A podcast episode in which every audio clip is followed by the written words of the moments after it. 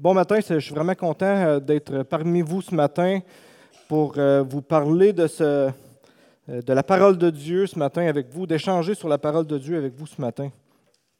Pour ceux qui nous visitent, je veux vous souhaiter la bienvenue à l'Église baptiste de Shawinigan Sud. Pour ceux qui vont nous écouter sur YouTube par la suite, je vous souhaite la bienvenue aussi. La mission de l'Église de Shawinigan Sud, c'est de partager l'amour de Jésus au Grand Shawinigan, à Shawinigan et au-delà. On croit que la Bible est la parole de Dieu, que Dieu a donné la vie à sa parole, puis c'est pour ça qu'on vient ici et qu'on l'étudie ensemble chaque dimanche. Pour ceux qui ne me connaissent pas, mon nom c'est Eric. En passant, je me présente. Pour ceux qui ne me reconnaissent pas à cause de ma chemise puis que je t'habille bien swell, c'est Eric aussi. Depuis le 10 avril, on a commencé à étudier le livre des Actes, dans lequel on découvre euh, les premiers pas de l'Église de Dieu après que Jésus soit mort, soit parti. On étudie comment l'Église a grandi, comment l'Église s'est développée. La semaine passée, Matthieu a entrepris de parler du chapitre 7 du livre des Actes, qui traite d'un personnage qui m'intéressait particulièrement. Euh, qui m'intéresse encore plus maintenant que j'ai étudié, euh, c'est-à-dire Étienne. Ce jeune homme juif qui était un, helléniste, qui était en fait un juif, mais qui n'a pas grandi en Palestine, qui a grandi à l'extérieur de la Palestine. Puis ce jeune homme-là s'était tellement démarqué par son caractère, euh, parce ce qu'il avait accompli, parce qu'il avait fait pour, pour Jésus, pour sa, connaissance de Jésus, qu'il avait été nommé diacre pour permettre aux apôtres de se concentrer sur l'enseignement. On va lire le passage et puis euh, ensuite on pourra faire une rétrospective vraiment de ce que Matthieu a parlé la semaine passée parce que je pense que c'est important pour nous emmener où est-ce que l'on veut aller ce matin, là où est-ce que j'aimerais aller avec euh, ce passage-là, où est-ce que le passage nous amène, je crois. On va lire le passage. Si la manette peut fonctionner. OK. Homme au cou raide, incirconcis de cœur et d'oreille, vous vous opposez toujours au Saint-Esprit. Ce que vos pères ont été, vous l'êtes aussi. Lequel des prophètes vos pères n'ont-ils pas persécuté? Ils ont tué ceux qui annonçaient d'avance la venue du juste, que vous avez livré maintenant et dont vous avez été les meurtriers. Vous qui avez reçu la loi d'après les commandements d'anges et qui ne l'avez point gardée. En entendant ces paroles, ils étaient furieux dans leur cœur et ils grinçaient des dents contre lui. Mais Étienne, rempli du Saint-Esprit et fixant les regards, et fixant les regards, je vais le là, ça va être mieux, vers le ciel, vit la gloire de Dieu et Jésus debout à la droite de Dieu. Et il dit, Voici, je vois les cieux ouverts et le Fils de l'homme debout à la droite de Dieu. Ils poussèrent alors de grands cris et se bouchant les oreilles, ils se précipitèrent tous ensemble sur lui, le traînèrent hors de la ville et le lapidèrent.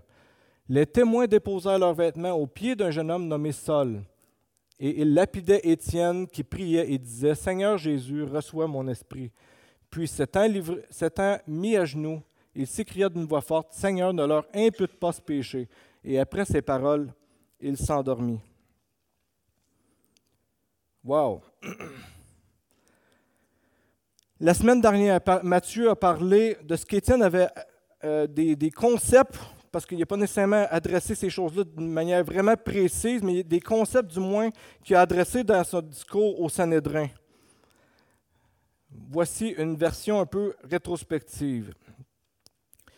Il a mentionné que Dieu avait fait une alliance avec son peuple puis que l'alliance de Dieu avec son peuple se, se, définissait de la façon suivante. Je serai votre Dieu, vous serez mon peuple, je serai au milieu de vous.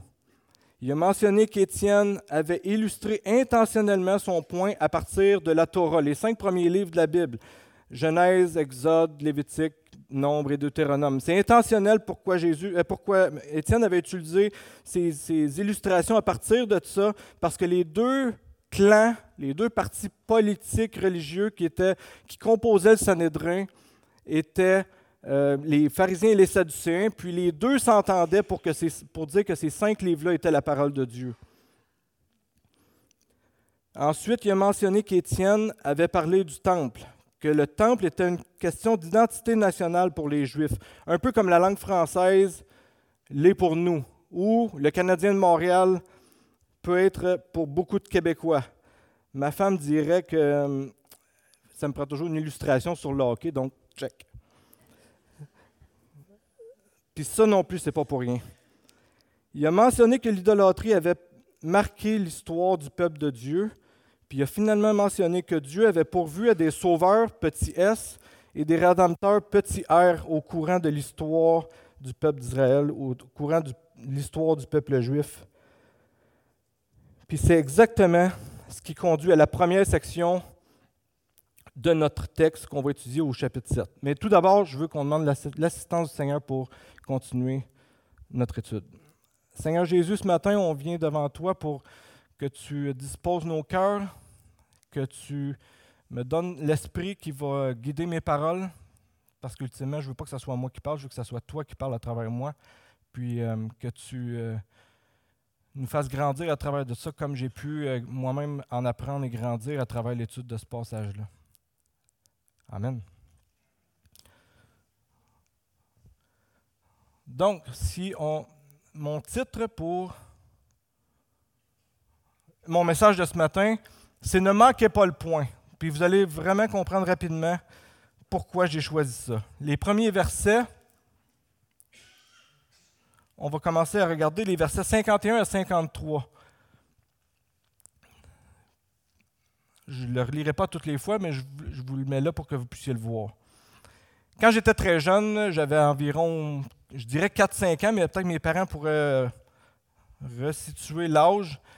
Mon oncle puis moi, on avait été euh, marcher sur le long, du lac du chalet de chez mes grands-parents. Le chalet est au fond là. Et puis, euh, on était environ sur le bord. Vous voyez le chemin, là, on était à peu près là. On avait mis les. On était allé là pour pêcher. Moi, aujourd'hui, je déteste la pêche. C'est peut-être à cause de cet événement-là, mais bon. On s'est avancé du long du lac pour aller pêcher. Puis, en, descendant un petit peu sur le bord, on a mis les pieds sur un nid de guêpe souterrain. Vous savez quoi? Il y a des, fois des nids de guêpe. Euh, puis j'avais maximum 5 ans, je suis pas mal certain de ça. Puis, euh, quand que mon oncle s'est aperçu de ce qui est en train de se passer, mon oncle m'a sorti de là, m'a mis dans le chemin, puis il m'a dit Éric, cours. Puis là, je suis parti à courir. Puis, euh, mon oncle, lui, il restait un peu en arrière pour prendre sur lui les piqûres d'abeilles, idéalement pour pas que moi je les aille. Puis moi, je, me, je cours, je cours, je cours jusqu'au chalet. C'est pas super loin, mais à 5 ans, c'est quand même une distance.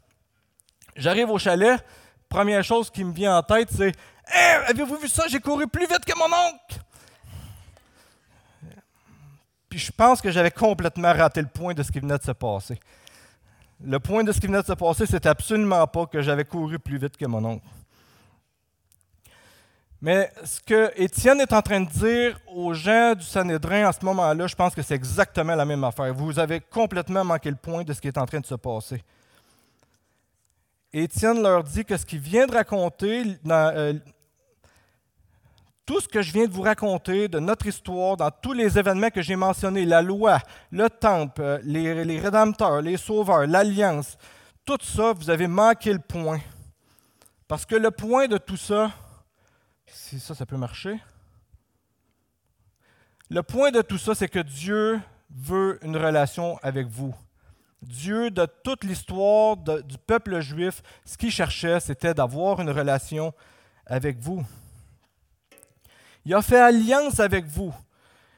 Ce que Étienne disait au Sanhédrin. Il, il a donné la loi pour que vous sachiez comment interagir avec Dieu, même sachant qu'il ne va pas l'accomplir parfaitement, que vous n'allez pas l'accomplir parfaitement. Il a voulu que vous ayez une relation pure avec lui, sans idolâtrie, sachant que c'était la meilleure chose pour vous. Il a envoyé des sauveurs, des rédempteurs, des libérateurs ou des juges, nommez-les un peu comme vous voulez, parce que c'est un peu toutes ces thématiques-là qui ressortent, pour vous sortir du trouble chaque fois que vous allez vous y mettre, puis Dieu sait que se sont mis souvent dans le trouble. Puis finalement, Dieu voulait tellement une relation avec vous qu'il est littéralement venu habiter parmi vous, puis vous l'avez tué. Vous honorez les institutions, ces institutions-là, vous les honorez grandement, la loi, le temple, les héros de la nation, mais vous avez raté le principal. Vous avez raté le fait que Dieu, ce qu'il voulait ultimement, c'était d'avoir une relation avec vous. Maintenant, cette relation, euh, cette euh, alliance-là que Dieu a fait avec le peuple juif dans le passé est encore disponible pour nous aujourd'hui. Puis Dieu a mis tout en œuvre pour qu'on puisse y entrer, puis que toutes les promesses qui sont à rattacher à cette alliance-là, qu'on puisse en profiter. Est-ce que toi, ce matin, tu vas en profiter de cette alliance-là? D'abord en y croyant, en y mettant ta foi, en te repentant des choses que, tu fais qui, qui sont contre sa volonté. Par le baptême qui démontre ta foi et ta repentance. Puis par le repas du Seigneur, où est-ce qu'on on se remémore ces choses, on se rappelle de ces choses-là, de l'alliance qu'il a faite avec nous en faisant de Jésus le Seigneur de chaque domaine de ta vie. Là, je, dis ces mots-là, puis je suis certain que si tu es ici ce matin, puis toi, tu n'es peut-être pas croyant, là, peut-être que toi, ça te frappe. Peut-être que tu es ici, puis ça fait 30 ans, puis 40 ans, puis 50 ans que tu es ici. J'espère que ce message-là, j'espère que de, de, voir Jésus qui doit te changer chaque domaine de ta vie, j'espère que ça te frappe aussi, parce que ça s'adresse à toi aussi. Est-ce que tu cherches à être en relation avec le roi Jésus? Ou si, comme le Sanhédrin, toutes les traditions ont pris le dessus? On continue notre passage. Acte 7, verset 54.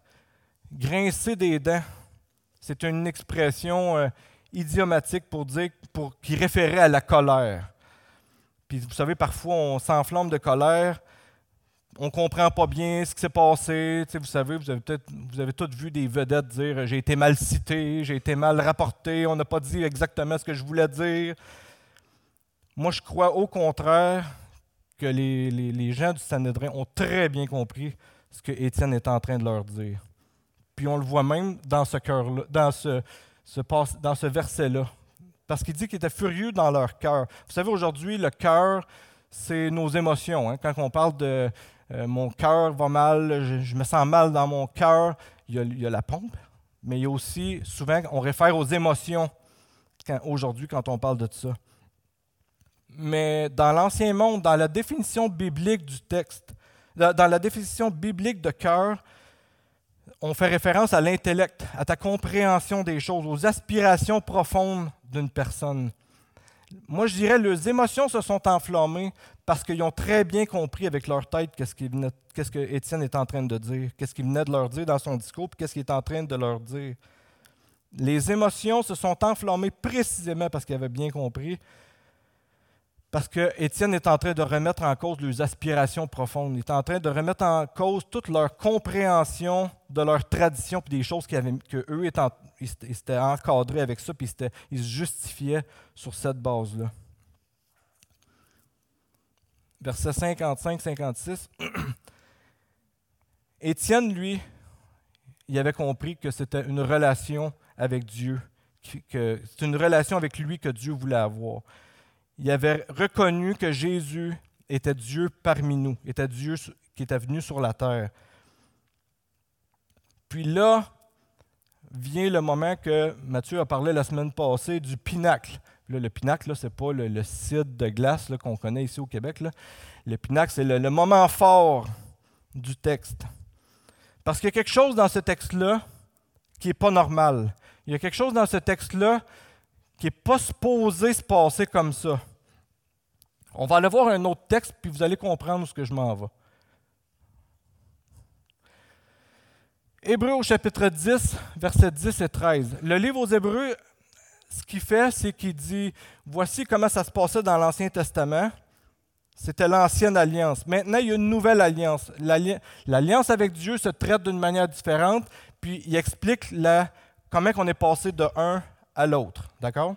Donc, Hébreu au chapitre 10, versets 10 à 13. C'est en vertu de cette volonté que nous sommes sanctifiés par l'offrande du corps de Jésus-Christ une fois pour toutes. Et tandis que tout sacrificateur fait chaque jour le sacrifice et offre souvent les mêmes sacrifices, qui ne peuvent jamais ôter les péchés, lui, après avoir offert un seul sacrifice pour les péchés, s'est assis pour toujours à la droite de Dieu. Il attend désormais que ses ennemis soient devenus son marchepied. Donc, après que le sacrifice de Jésus ait été accompli, ce qui, était, ce qui devait être accompli d'une manière régulière dans l'Ancien Testament par les sacrificateurs, chaque fois, il devait rester debout, une nouvelle personne entrait, on faisait le sacrifice, on faisait la tâche à, faire avec ça. Jésus, lui, l'a accompli une fois pour toutes, c'est terminé. Maintenant, il peut s'asseoir à la droite de Dieu, le travail est terminé. Donc, pourquoi il est debout ici? Puis le texte d'Hébreu rend ça très évident, mais c'est euh, overwhelming. ça n'a pas rapport, la quantité de textes qui décrivent Jésus assis à la droite de Dieu, comparativement à celui-là qui, ressort du lot avec Jésus qui est debout. Je dirais que beaucoup de choses ont été écrites euh, sur ce texte-là qui, nous intéresse, particulièrement sur le fait que Jésus, ou le Fils de l'homme, parce que Jésus s'était attribué dans les, évangiles ce titre-là, n'est-ce pas? Il s'était euh, attribué le nom de Fils de l'homme, qui se tient debout au lieu d'être assis.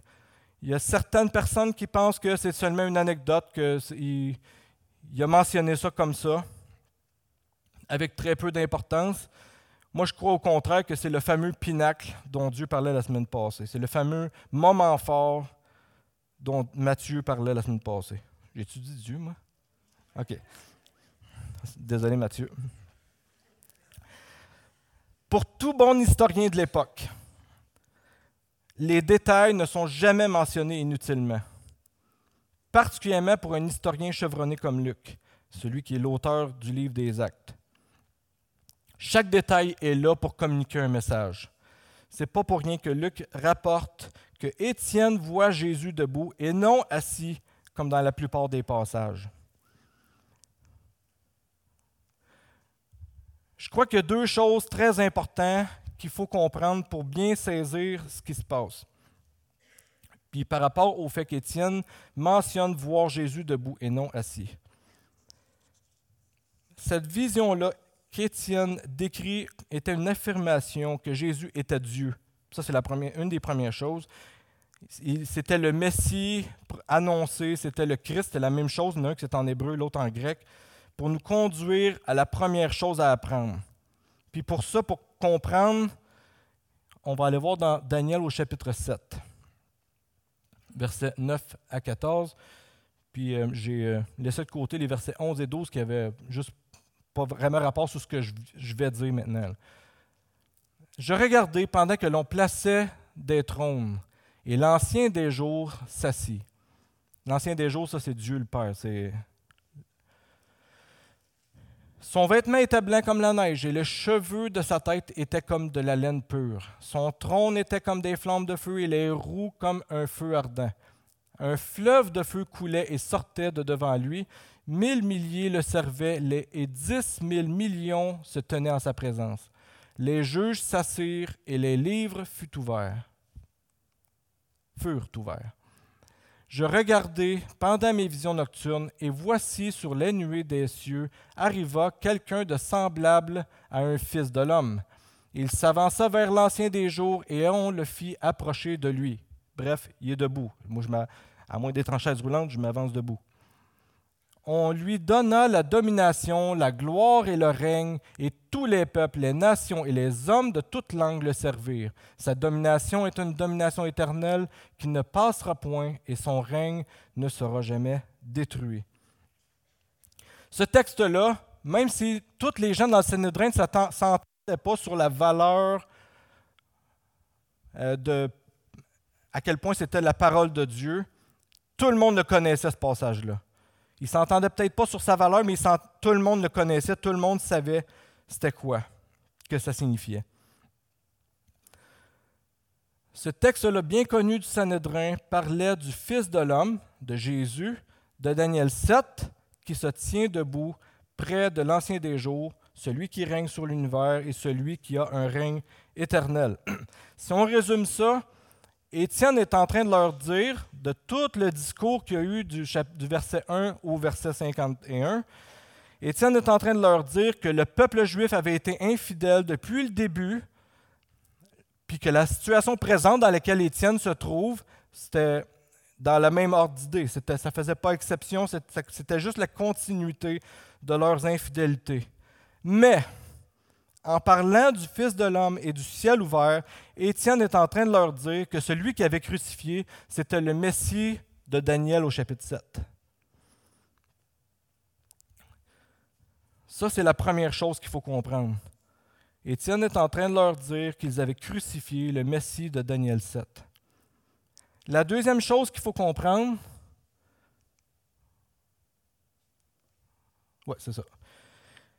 La deuxième chose qu'il faut comprendre, c'est que l'ancien, dans l'ancien monde, les gens debout près du trône sont là parce qu'ils rendent témoignage de quelqu'un. Ils témoignent en leur faveur, on va dire. Un peu comme en cours, on fait venir le témoin pour qu'il témoigne en faveur d'une situation ou d'une personne.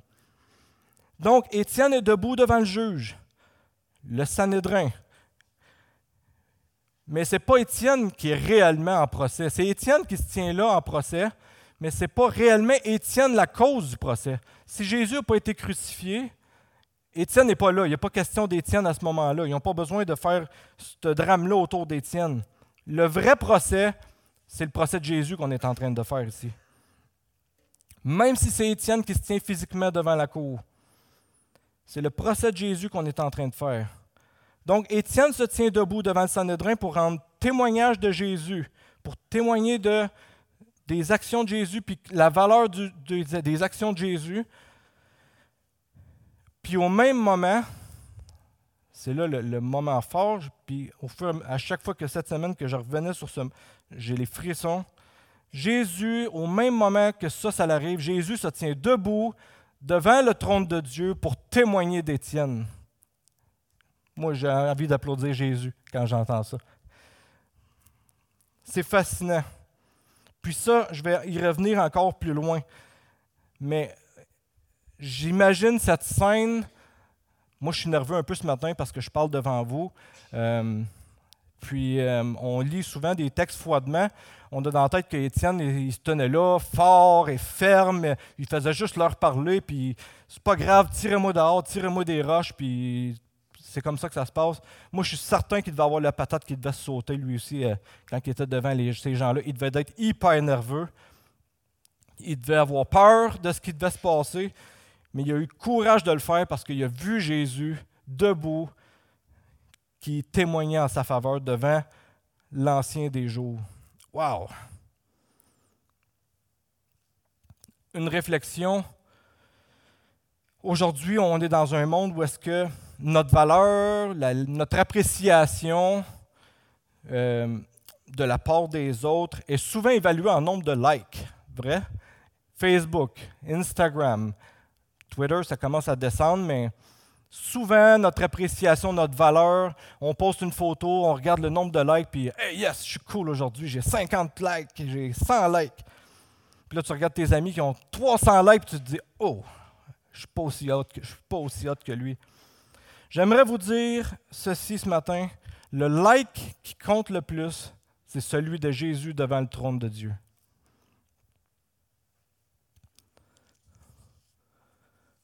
versets 57-58. Effectivement, ce qu'Étienne a vu, c'était trop pour le Sanhédrin. Ce qu'Étienne, la description qu'Étienne leur fait de ce qu'il est en train de voir, c'est trop pour le Sanhédrin. Ils l'ont échappé solide. Il l'avait même pas échappé comme ça au moment où est-ce que Jésus lui-même était en procès. Je ne sais pas si vous réalisez ça. Moi, quand j'ai réalisé ça, quand Jésus était en procès, Jésus les avait il les avait fessés d'en face tout le long de sa vie. Puis il n'avait pas échappé de cette façon-là quand Jésus était arrivé en procès. Il avait manipulé les événements, il avait contourné les règles un peu, mais jamais qu'ils l'ont échappé comme ça. Il avait, parce que c'est les Romains qui devaient, exercer la peine de mort. Personne d'autre. Il n'y a pas un juif qui avait le droit, encore, puis Paul Sanhédrin n'avait pas le droit de, mettre en action la peine de mort. Il devait convaincre que ce soit Pilate ou l'autre, le procurateur romain, que cette personne-là méritait la peine de mort, puis que les Romains exercent la peine de mort. Eux ne pouvaient pas le faire. Ils l'ont tellement échappé, ils ont pris Étienne, ils l'ont tiré dehors, puis ils se sont mis à tirer des roches. Il n'était plus là. Il était juste plus là. Il était vraiment en colère, il était hors d'eux. Je ne sais pas si vous le savez, mais 71 euh, personnes qui ramassent un gars, parce que le Sanhédrin était composé de 71 personnes, qui ramassent un gars pour le pousser dehors de la ville, puis lui balancer des pierres, pas grosses comme mon bouchon de. Pas grosses comme mon bouchon, mais comme la bouteille, pour y garocher des roches, au point où ce qu'on en parle encore aujourd'hui, être présent sur le moment, ça marque. Puis encore une fois, je, crois fermement que ce n'est pas pour rien qu'on mentionne qu'il y a un jeune homme nommé Paul qui est présent. Ce n'est pas un détail pas rapport, comme mes ados diraient.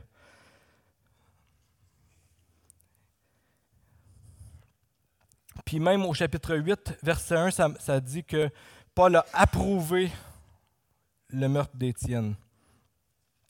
Même si la conversion de Paul arrive plus tard, on va le voir dans les, dans les semaines qui suivent, je crois vraiment que cet événement-là a marqué Paul. Autant dans le discours, dans qu'est-ce que euh, Étienne a dit des versets 1 à 50, 50 que dans la foi que Étienne a démontrée, je, je crois vraiment que ça l'a marqué Paul. D'ailleurs, plusieurs disent que Luc a écrit, bien que Luc a fait ses propres recherches, pas mal convaincu de ça, euh, plusieurs disent que Paul, que Luc, l'auteur de Luc et de Actes, a écrit sous, euh, pas la recommandation, mais sous, euh, selon les faits qui ont été rapportés par Paul. Puis Paul aurait jugé bon de dicter ou de, faire ajouter cet événement-là dans, dans le livre des actes.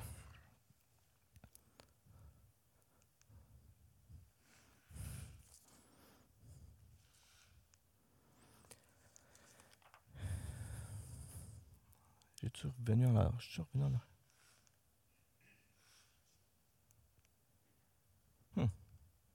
OK, je vais tenir Dans les versets 59 à 60, c'est frappant le nombre de ressemblances entre les derniers moments de Jésus et ceux d'Étienne.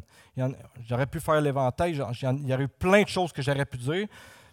Euh, je veux juste signaler le fait que Étienne remet son esprit entre les mains de Jésus et puis qui crie au Seigneur de ne pas imputer le péché qu'ils sont en train de commettre, un peu comme Jésus avait dit, pardonne-leur car ils ne savent pas ce qu'ils font. Étienne avait une, foi remarquable. C'est vraiment capoté. Le meurtre d'Étienne, bien que c'est un événement dramatique, je crois que c'est un point tournant dans l'histoire du peuple de Dieu. Dans son discours, Étienne relate l'histoire de Joseph qui avait été salement vendu par ses frères pour être en fin de compte l'objet de leur salut. On a vu ça dans, la série sur Joseph euh, euh, l'an dernier. Sa famille avait été sauvée de la famine à cause de Joseph. Puis il y a une chose que Joseph a dite lorsque ses frères doutaient de sa sincérité. Puis cette phrase, ça le retentit comme un tambour tout le long de l'Ancien Testament jusqu'à Jésus. Puis je dirais même après, même jusqu'à Étienne. Quand que Jacob, le père de Joseph puis de ses onze frères, le père est décédé, les frères craignaient que Joseph, maintenant qui était rendu très puissant, puis eux, non, eux étaient très dépendants de Joseph, maintenant la situation avait été complètement inversée. Ils avaient peur qu'au décès de leur père, le frère Joseph en profiterait de sa puissance pour se venger d'eux, puis dire euh, Vous autres, là, vous, allez maintenant, payez plus là, là, vous allez payer. Puis au contraire, Joseph dit la chose suivante que je trouve fascinante. Ses frères vinrent eux-mêmes se prosterner devant lui, devant Joseph. Nous sommes tes serviteurs. Joseph leur dit, Soyez sans crainte, car suis-je à la place de Dieu? Vous aviez médité de me faire du mal? Oui, yes, toi tu suis. Plus que moi. Vous aviez médité de me faire du mal, Dieu l'a changé en bien pour accomplir ce qui arrive aujourd'hui, pour sauver la vie à un peuple nombreux. Suite à la mort d'Étienne, dans les prochains textes qu'on va étudier, le plan de Dieu de, de Acte 1.8 qui dit vous Mais vous recevrez une puissance, le Saint-Esprit survenant sur vous, et vous serez mes témoins à Jérusalem, dans toute la Judée et dans la Samarie, jusqu'aux extrémités de la terre. Ça ne s'était pas produit encore. Tout le monde était resté à Jérusalem. Tout le monde avait grossi l'église de Jérusalem. Personne n'avait fait ce qu'il était supposé faire, c'est-à-dire d'aller dans la Judée, dans la Samarie, jusqu'aux extrémités de la terre. Tout le monde était resté à Jérusalem. Au moment de la mort d'Étienne, on va voir dans les prochains passages, boum! Maintenant, le peuple de Dieu est éclaté. Ce qui est annoncé là va se produire. Ce qui est annoncé là pour vous, c'est écrit là pour moi. Le mal dans la vie d'Étienne a été changé en bien pour le peuple de Dieu. Pour l'Église et dans la vie de ce jeune homme nommé Saul aussi. C'est capoté, ça. Hein? Il y a une citation euh, d'un film que j'ai bien apprécié, euh, probablement à cause de mon mes antécédents familiaux. On est d'origine écossaise. Il y a une citation que j'apprécie, que j'ai longtemps appréciée, puis que, en, étudiant ce texte-là, a changé un petit peu. Ça dit Tous les hommes meurent, mais pas tous les hommes vivent vraiment. C'est tiré du, du, film Braveheart de, dans lequel William Wallace affirme ça. Je crois au contraire que Joseph avait compris que le plan de Dieu, c'était quelque chose qui le dépassait lui, qui dépassait sa compréhension, qui dépassait sa propre vie. Puis je crois que Paul, quand je vous dis Paul a été marqué par l'événement d'Étienne, je crois que Paul a été marqué par ça aussi. Paul a été marqué après sa conversion, quand il repensait à ces événements-là, c'est lui qui a écrit Car Christ est ma vie et mourir m'est un gain. Ça moi, je crois que c'est un des éléments, probablement pas le seul, mais un des éléments qui l'a tellement marqué que lui-même est venu à appliquer ça dans sa propre vie, puis est venu qu'à être, à écrire une chose comme ça, qui est scandaleux, si on ne comprend pas le grand plan de Dieu. Paul a été marqué par le témoignage théologique d'Étienne, par sa connaissance des Écritures, par sa relation avec Jésus, même dans le pire possible moment. Une phrase anglaise avec des mots français, mais bon. Et par sa foi sans faille. Est-ce que toi, ce matin, tu es caractérisé par ça? Est-ce que le jour de ta mort, c'est ce qu'on va écrire sur ta pierre tombale? Est-ce que tes amis, le jour où tu vas mourir, vont dire hum, cette, personne-là était caractérisée par une foi en Dieu, je ne croyais pas en ça, je trouvais ça épais. Mais vraiment, c'est ce qui caractérisait. Par ta famille, par tes ennemis, ou par comme des gens comme Paul, des gens qui peuvent avoir causé ta mort. Je ne l'ai pas fait, je l'ai pas fait, mais j'aurais pu le faire. J'avais des. Euh, il y a des gens qui, ont, qui sont morts sur les rives en Libye, la tête tranchée, puis euh, des gens qui ont tranché la tête, qui ont été transformés par Jésus par la suite. Des gens à Oris en Inde qui ont tué des chrétiens, puis qui ont été transformés par la suite au point d'être maintenant actifs pour Jésus. C'est vraiment capoté. Euh, qu'est-ce qui, va, qu'est-ce qui te marque, toi? Qu'est-ce qui. Comment vas-tu marquer les autres? C'est plutôt ça, je devrais dire. À ce moment-ci, j'aimerais inviter euh, les musiciens, puis ceux qui euh, s'occupent aussi des éléments.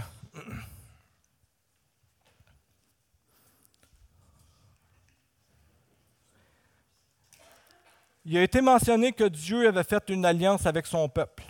Je serai votre Dieu, vous serez mon peuple, je serai au milieu de vous. Là-dedans, il y a comme deux parts. Je serai votre Dieu, c'est la part de Dieu. Je serai au milieu de vous, c'est la part de Dieu aussi. Mais vous serez mon peuple, en quelque sorte, c'est notre part. Cette alliance-là qui a été faite a été accomplie lorsque et parce que Jésus, Dieu parmi nous, a ratifié sa part à travers sa mort, son assavelissement et sa résurrection. Notre part de l'alliance à nous, on l'accomplit par la foi, par la repentance, qui est ratifiée, qui est démontrée lors du baptême et qui qu'on réaffirme quand on prend les éléments, quand on, participe, qu'on participe au repas du Seigneur par ceux qui croient. On croit que c'est parce que Jésus a parfaitement accompli sa part de l'alliance que nous, on peut profiter de la nôtre. Comme Joseph, notre espérance, l'attente de quelque chose qui va s'accomplir avec assurance, c'est que nous étions ennemis de Dieu, que Dieu a changé notre statut pour faire de nous sa famille. Parce que Dieu a changé le mal en bien. Comme Étienne, notre espérance, c'est que le même Jésus qui se tenait debout devant le trône du Père pour témoigner en faveur d'Étienne, un jour, quand moi je vais me présenter, j'espère quand vous, vous allez vous présenter devant le trône de l'Ancien des jours, Jésus va être là pour témoigner en votre faveur aussi. Le même Jésus qui témoignait pour Étienne témoigne pour moi. Est-ce qu'il témoigne pour vous aussi? le châtiment, qu'est-ce qu'il va dire?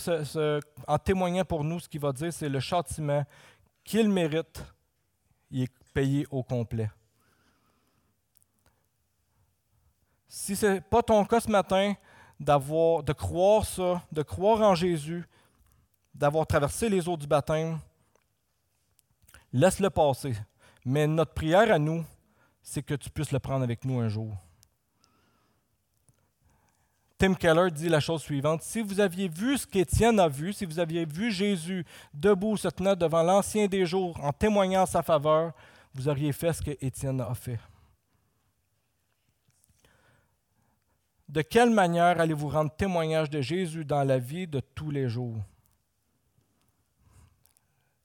Je termine par la prière. Seigneur Jésus, euh, me tenir devant des gens ici, euh, ça ne signifie rien si toi, tu ne te tiens pas devant ton Père pour, plaider, pour témoigner en ma faveur. Je suis euh, bien petit, je suis bien minable. Je ne mérite particulièrement pas de me présenter devant toi. La seule raison qui me donne une espérance vivante, c'est parce que je sais que toi, tu vas témoigner devant, pour moi un jour en ma faveur. Merci Seigneur Jésus. Amen. Je vous invite à prendre... Euh, puis je laisse le groupe de musique terminer.